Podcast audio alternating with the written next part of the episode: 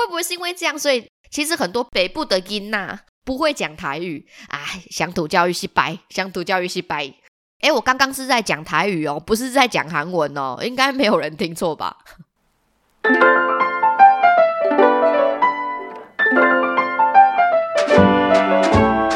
？Hello，大家好，欢迎收听《管不了这张嘴》，我是小赖。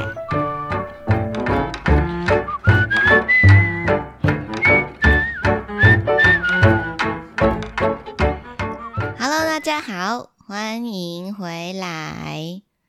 今天呐，跟大家聊聊一些你知道比较有深度的话题。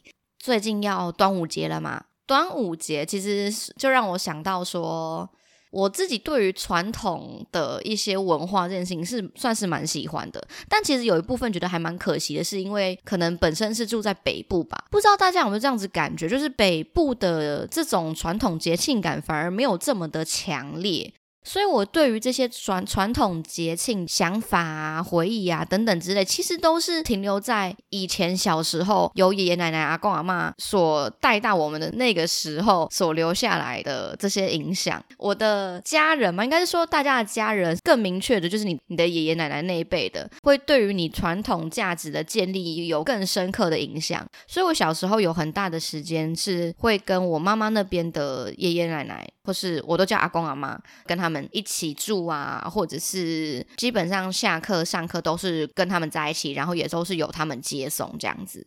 所以我觉得我对于很多事情的想法，跟对于一些传统文化的价值观或者是态度也好，其实都是从我的阿公阿妈那边学来的。就来说说我小时候对于端午节的印象好了，大家以前的端午节是会去动手做粽子或是干嘛的？我以前不管是那种什么重阳节啊、端午节啊等等啊、元宵节之类这种传统节日，我阿妈其实算是还蛮要求的人嘛，就是他是真的会记得这些比较传统的特定的日子，然后在那那一天有什么习俗，然后大家就是小朋友都会跟着一起做。不知道大家现在这个传统是不是还延续在家里？但我们家现在已经是完全没有啦。有一方面也是因为大家工作忙啊，或什么之类的，或者是不知道北部你可能要取得这些材料没有那么容易吧。然后就慢慢的、慢慢的去淡忘，或者是没有这么的重视这样子的文化。另外一方面，也是因为你知道，当初这个传统文化的促使者、家里的提倡者，就是阿公阿妈，也都比较有一点年纪了，所以他们其实也比较没有心力，然后去啊，好比说一大早采买什么东西呀，然后去菜市场啊，啊做什么准备啊等等的，对他们来说也比较不方便。说到这边，突然觉得有一点小小的感慨。对，觉得就是，呃，现在这个年纪的我们已经没有这么像之前那样知道很多的一些礼俗啊、礼节啊。当然不是说不去进步，或者是我们是一个很守旧的人，但我觉得比较重要的是传统文化的这一块，好像一直默默默默在我们现在心中有一点一点的在流失。总而言之，我以前小时候，只要逢年过节，特别是这种特别的日子的时候，我的阿妈都会做很多特别的准备。这时候我以前小时候才有，现在长大已经就没有了嘛。以前小时候，我记得端午节的时候，哎，大家知道其实做粽子自己做其实是很麻烦的。但是我以前小时候在端午节的时候还蛮常，就是跟家里的人一起做粽子的。我会记得就是那个场景，在因为我阿妈家有一个很大的呃饭厅。然后是有一个圆圆的那种圆桌，像人家叫板德的那种圆桌，你知道？阿妈就会把我们小孩子找过去，然后聚集起来。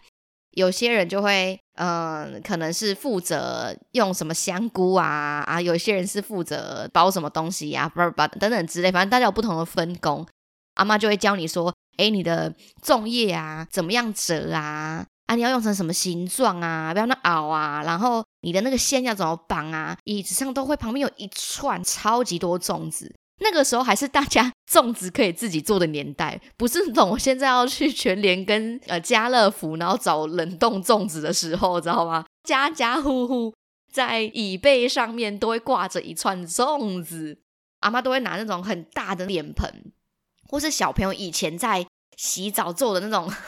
铁桶吗？就里面装那些炒好的料啊，炒好的米啊，就放在地上好多好多盆这样子。让小朋友过去，然后装你想要吃的。那时候就最期待是里面都会有什么肉啊、香菇啊、什么蛋黄之类的东西嘛。就我自己在做的时候，因为我就是很爱吃香菇，我就在里面狂塞，你就会可以有得到一个你自己专属的克制化的粽子。做粽子之外，我们也会包水饺。哎，我其实是会包水饺的哦，但我觉得好像很多人不知道怎么包，对不对？从以前开始，我的阿妈就会教我怎么包水饺。对于我来说，传统的连结是透过我的阿公阿妈去去完成的。这样，如果没有他们教我做这些事情的话，哎，我可能不会知道说哦，原来北部的粽子是这样。哎，但是我这边先讲，我没有要激起什么南北粽之战。反正大家对南北粽有一个有个自己的哦自己的既定印象啦，好不好？啊，我自己在这边采取 no comment 哦 no comment，因为只要是粽子，我基本上都是喜欢的。因为呢，我我本身。我们家算是北高混血，所以我同时可以吃得到北部粽，跟同时可以吃得到南部粽。跟大家分享一个小趣事，但在端午节的时候，以前因为阿妈都会做非常多颗，甚至还没有到端午节的之前就已经开始在做了。然后那个时候呢，邻居啊，或者是一些亲朋好友啊，大家也会有送粽子的一个习的一个礼俗。不知道这个习惯到现在还有没有延续？反正我们家已经是很久都没有收到了啦。大家如果还有的话，且知且珍惜啊！你不知道这个东西什么时候会消失。对，反正哇，那个粽子是可以连续吃两个礼拜，你每一餐都在吃粽子。我阿公甚至从早上起来第一餐就是开始在吃一颗粽子，中午的时候吃一颗粽子，然后晚上的时候再吃一颗粽子。那时候的粽粽子是一个盛产的状况，所以你大概会吃个两个礼拜，然后才吃完。哦，就是你粽子吃十天，然后粽子吃十天之后，就会开始觉得，哎，已经你不知道在吃什么，你知道吗？你只在吃一个怎么讲？你只在吃一个生存的味道。你不是因为觉得它好吃，或你觉得它喜欢，所以你才选择吃它。你只是因为你觉得我需要把它消灭掉，所以你才把它吃它。你后来就只在进行这个动作，你知道吗？那一阵子就是哦，习惯是回到家，就像是你开冰箱一样，从呃什么冰箱拿起来一块就是已经包好的阿妈包好的粽子，然后打开加热，然后就把它吃掉，就这样，就平凡无奇，就这样结束。你没有想要说好好吃什么味道，你没有吃起来觉得说哇这个东西好好吃哦，没有，你就当成就只是好像在吃一个便当一样。吃到后来呢，就开始会衍生出不同的粽子的吃法。一开始粽子呢，就是直接打开啊一颗嘛。呃，我以前不会加糖，不会加那个什么甜辣酱，所以我就直接单吃这样。但这就是一直单吃这样太久的时候，你就会开始想说有没有一些不同的变化。所以那个时候，如果家里有糖，就会想办法把它加在那那个汤里面。我记得我以前小时候就吃了粽子，大概吃三天之后吧，然后阿妈可能会开始就是煮一些什么玉米浓汤啊，对，不然不管什么汤，我连玉米浓汤我会加粽子进去。就把粽子加到那个碗里面之后，加汤嘛，然后是把它捣烂，把它当成是一种全新的吃法。对，就是开始默默研发一些粽子的吃法，或者是干脆直接把它 重新拆解煮成粽子粥，直接破坏它原本的形状。但是说实在的，你把它拆开来看，严格来说，它就也只是饭，然后是三角形嘛，它就只是个三角形的形状嘛。哎，你去便利商店买那个御饭团。韩国人不是都是会把它搓到辛拉面一起吃吗？是同样的概念，同样的概念。所以我只是把它搓烂，然后再重新把它煮成粥，或是把它煮成粽子泡饭，呃，差不多这样子感觉也是合理啦，也是合理。大家有什么比较新奇的粽子的吃法吗？也可以跟大家分享一下下。除了讲到端午节之外，我觉得我本身就是一个对于传统文化非常非常喜欢的一个人呢，所以我其实非常喜欢去台南。或是我非常喜欢去看古迹，我出去有很大一部分找的景点都会是跟古迹有关系，因为我非常喜欢那种老老的建筑，然后那些老老的东西。在大学的时候，然后因为我的毕业专题是要做一个旅游手册，我那时候就选择去了台南这样子，因为我就觉得台南是一个历史保存的很好，很有历史文化底蕴。很有风情的一个一个地方，东西又好吃，然后人又很亲切，这样莫名的喜欢台南，非常喜欢。毕业专题的时候，我就选择说啊，我应该要去台南去做一个旅游手册，然后推荐大家来台南。我那个时候呢，真的是丧心病狂到，就连走到别人家的门口，比较老老的建筑会有那种红色的那种门，你知道吗？红色的大门，我只是在人家家门口拍了超级多张照片的。在那种红木门呐，或是当成那种木头门前面，我就拍超多张，然后我也不管那个是人家家，不良示范。但是我就觉得好可爱，我要拍照，我就跟我朋友讲说，我在这边拍照。他就说你要拍什么？我说门，那我真的是没有办法去抵抗我，我觉得实在太可爱了。还有现在北部比较少看到，但可能中中南部还算是有的铁花窗吗？还是铁窗花？我一直搞不清楚。反正就是你的窗户外面会有一些不同的形状，用铁丝做成不同形状的那种栅栏，然后有些可能是富士山啊，有些人可能是花啊，有些可能是云啊，有些可能是格子啊，什么等等之类的那种东西。有人知道我在说什么吗？我查到了，铁窗花，铁工师傅然后去凹折铁质的零件，然后把它焊接成你窗户前面的装饰，可能会有花的形状啊，会有爱心的形状啊。有些甚至是会有字在上面，但我知道这个东西现在真的已经慢慢慢慢的没落了。这样，它可能就是算是蛮早期二十世纪吧，反正就是以前啦，以前比较常见的华人的装饰文化啦，我就很喜欢这个东西。我那时候在台南做专题的时候，我甚至就是有那种铁窗花博物馆、铁窗花的那种展览，我都一定会去看。然后我有买铁窗花的杯垫。铁窗花的陶瓷贴片，就是你贴在你家里瓷砖上面那种贴片。我有买铁窗花的卡片，我有买铁窗花的书签，我买铁窗花的磁铁。我真的是铁窗花的 big fan，我就觉得这个东西它为每一个不同的家户带来了他们独特的一些色彩跟温度，所以就不是每一间都会长得一样。你会觉得它不是冷冰冰的一个水泥房子，你知道现在比较这种现代建筑，然后就是什么气密窗啊什么之类的，它是有这户人家他们喜欢的要素，不管是它上面有没有写字，有些是春啊，有些是福啊，你看了之后，你就会觉得哇，这是一个很有很温暖的氛围诶。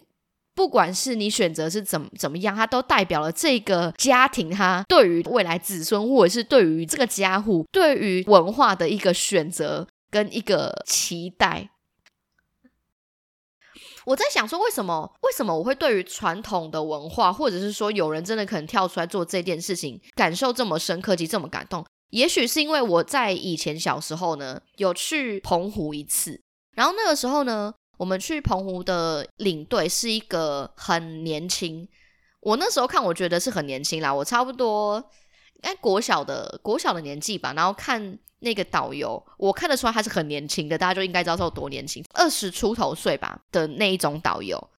我印象很深刻的是，因为他跟我以往对于导游的印象很不一样，就是大家也知道，可能家族旅游或者是你去什么跟团出国什么的这一种导游。他们都长得比较算是有资历一点，长得比较成熟，感觉你好像是在这个业界打滚很多年的样子。但是我记得我那个时候在澎湖，然后看到那个导游的时候，让我完全哎耳目一新，非常非常的年轻。他回来当导游这样，我记得那个时候好像我爸妈有问他说，哎几岁？然后他就说他好像二十几岁这样子。然后他说，哎。那你这么年轻，怎么会想要来澎湖当导游？他就有说哦，因为他其实是澎湖那边的当地人，这样在大学的时候有出去其他的县市去念书啊什么之类的。但是他后来还是选择要回到他原本出生的家乡，原因是因为他非常热爱这一块土地，他希望可以把澎湖的家乡的美好去推广给更多人知道。所以他那个时候毕业就决定说，他就是要回来投身在推广澎湖观光的这件事情。然后说他觉得很多人都会选择在外面生活，不管是北漂、南漂等等之类的，去离乡背景，然后选择一个你觉得比较好的工作。但是他觉得，如果他自己不去做这个文化推广、观光推广、保存的这一个工作的话，那谁会来做？那这个东西越来越少年轻人来回来愿意接手的话，是不是变成他没有办法向更年轻的世代去推广，去吸引更多的人？哇，我记得印象很深刻，他说这个是他的使命。他生来就有这样子的一个责任感，这明明是一个很好的地方。哎，大家其实不要看说，呃，现在澎湖其实还算是蛮多年轻人会选择去的地方。我那个时候啊，很小的时候，有点久了啦，没有这么多人会去那边观光，所以他那个时候就有讲说，他觉得不管是什么时候的家乡，他都是喜欢的。他有这个使命，应该要把澎湖的美好带给更多人知道，所以他选择回来工作。他那个时候讲这句话的时候，我觉得超帅，我觉得超帅，我真的很想问说：“哥哥，请问你结婚了吗？” 这个很帅气的一番言论跟这个背影，感到深深的烙印在我脑海里面。在大家都选择说要去做什么赚很多钱什么之类的工作，想要去台北，想要去哪里，然后找到其他工作机会的时候，他选择回到他自己的家乡。其实也是有很多朋友，就是北漂或者是南漂了一阵子之后，觉得回到自己的家乡其实是最棒。也有看到现在越来越多的年轻人愿意去回乡服务啊，然后去在自己家乡，然后这块土地滋养你的这个城市去做一点回馈跟奉献。我自己看是觉得就是太好了，终于这一块是慢慢慢慢被大家重视跟发现。哎，好了，怎么说到这里就是。讲下去要哭了，太难过了，有没有太难过？就是讲下去，就是觉得是是不是是太严肃了？是不是太严肃了？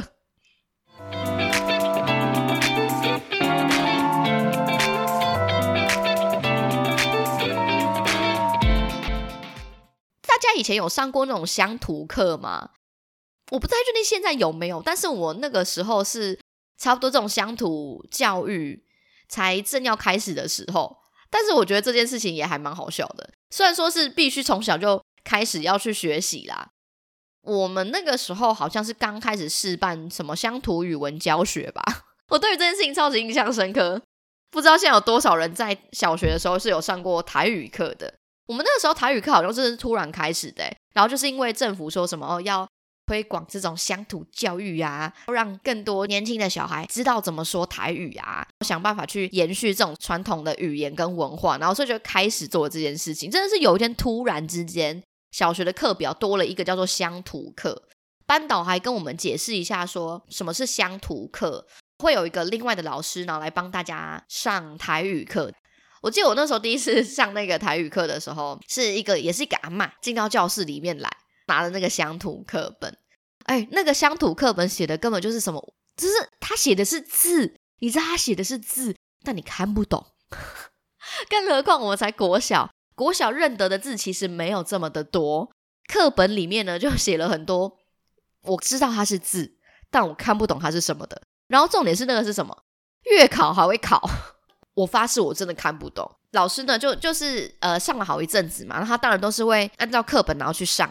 那个课本呢，大部分都会是教教你唱一些呃乡土的歌曲啊，什么望春风啊，什么丢丢党啊这种。然后大家听到有点鼻音的话哦，跟大家说声抱歉，过敏儿现在又开始给我大过敏啊。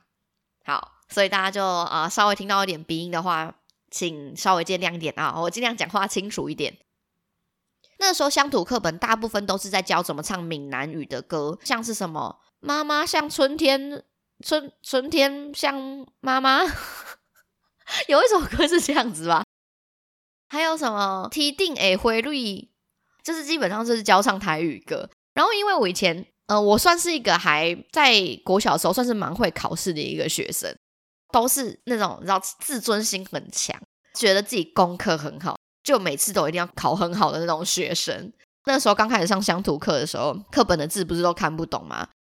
要开始准备月考的时候，就超级紧张，因为那个字真的是都看不懂，但是又没有人去问老师说那个字到底是什么意思。我就去问了老师说：“老师，老师，那个我想问一下，那个期期中、期末考、月考的时候要考什么？”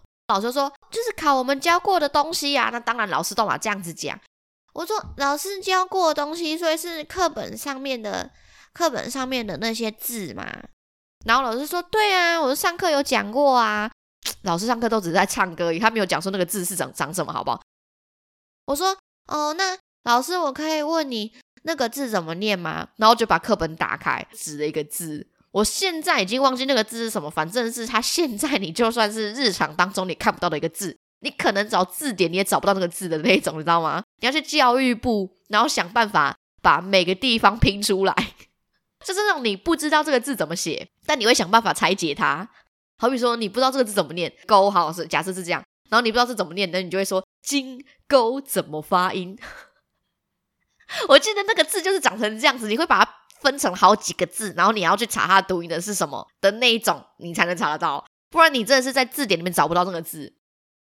我记得我那时候就拿了那个字，然后就翻开，然后问老师说：“老师，那这个字是什么？”因为它真的太难写了，它的笔画非常的多，可能比乌龟的龟笔画还多。老师看了一下说：“哎，我看见哈，哎。”这个字我也不确定呢。诶，这字，诶，我想一下哈。我第一次小时候获得了一个震撼教育，老师也有不会的东西，就是在那个时候太难，难道老师也不知道那个字到底是怎么样？老师自己也不会写啦。这个国小的乡土教育，这样有算成功吗？后来到了国中、高中之后，大家也知道台湾教育比较偏升学导向，那他就比较没有在考你这些台语字，或是这些台语是怎么样讲、怎么样使用。所以其实就只有短短的那一年的时间吧，在推行这个乡土语文教育，我们有刚好达到，其他州就没了。会不会是因为这样？所以其实很多北部的音呐不会讲台语，哎，乡土教育是白，乡土教育是白。哎，我刚刚是在讲台语哦，不是在讲韩文哦，应该没有人听错吧？最后来跟大家分享一下我自己的 一些小想法，就是我觉得好像不知道是不是因为都市的关系嘛，因为我本身真的就是彻头彻尾的都市小孩，然后我觉得因为生长在都市，所以这种节庆感，然后跟传统文化就比较没有是大家会关注的一个焦点。其实我觉得还有一个很可惜的地方是。在生活当中，我们真的会去留心这种传统文化的时间真的是不太多。甚至以前台北多病态，有一个高架桥直接给盖在一个古迹旁边。我说我就是北门。我以前小时候每次经过那一块的时候，我都很好奇那块屋顶到底是什么？为什么会有个钉子户在这种路桥中间？后来才发现啊，原来它是个古迹呀！只是它就是莫名其妙后面盖了一个高架桥。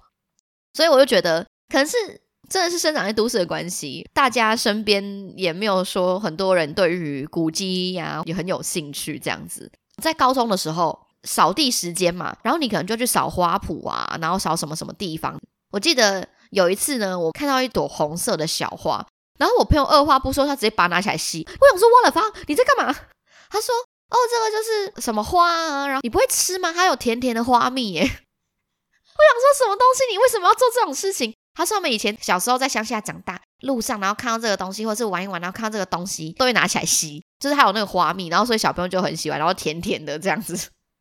我说我完全不知道那个到底是什么东西，我以前到现在完全没有看过。想想你在台北，在路上直接摘一朵花，然后起来吃，别人绝对是对于你投以一种异样到不行的眼光。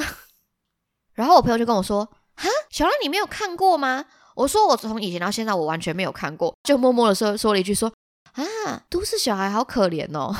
他就问我说，那你小时候都在做什么事情？你回到家你都在干嘛？然后我说嗯，就看电视啊。他说哈，你们不会去什么路上这样子跑来跑去玩来玩去的吗？我说不会，甚至是你要去马路上面玩，家里的人还会说你不准去，因为马路很危险。确实，确实是很危险。我以前小时候都在看面包超人。他真的是露出觉得我很可怜的语气，跟我可以看得出来，他从内心由内而外替我感受到的那种可惜感跟惋惜。会不会其实现在在正在收听的你们，小时候到现在，对于一些传统文化或是一些古早的小事情，是没有办法有太太深的连接，或者是有太深刻的回忆的呢？我觉得我的传统的建立就是靠阿公阿妈了，以及透过很多长大之后 遇到了很多人，然后正到高中之后才默默默默发现，原来自己跟很多人是不一样，原来自己知道的事情还实在是太少了。如果你有一些比较不一样的，呃，当然你有一些比较不一样的小时候的经验，或者是你虽然在台北，你虽然在北部大都市，但是你还是觉得你们家那里节庆感浓厚的，欢迎站出来跟我们一起跟大家一起分享。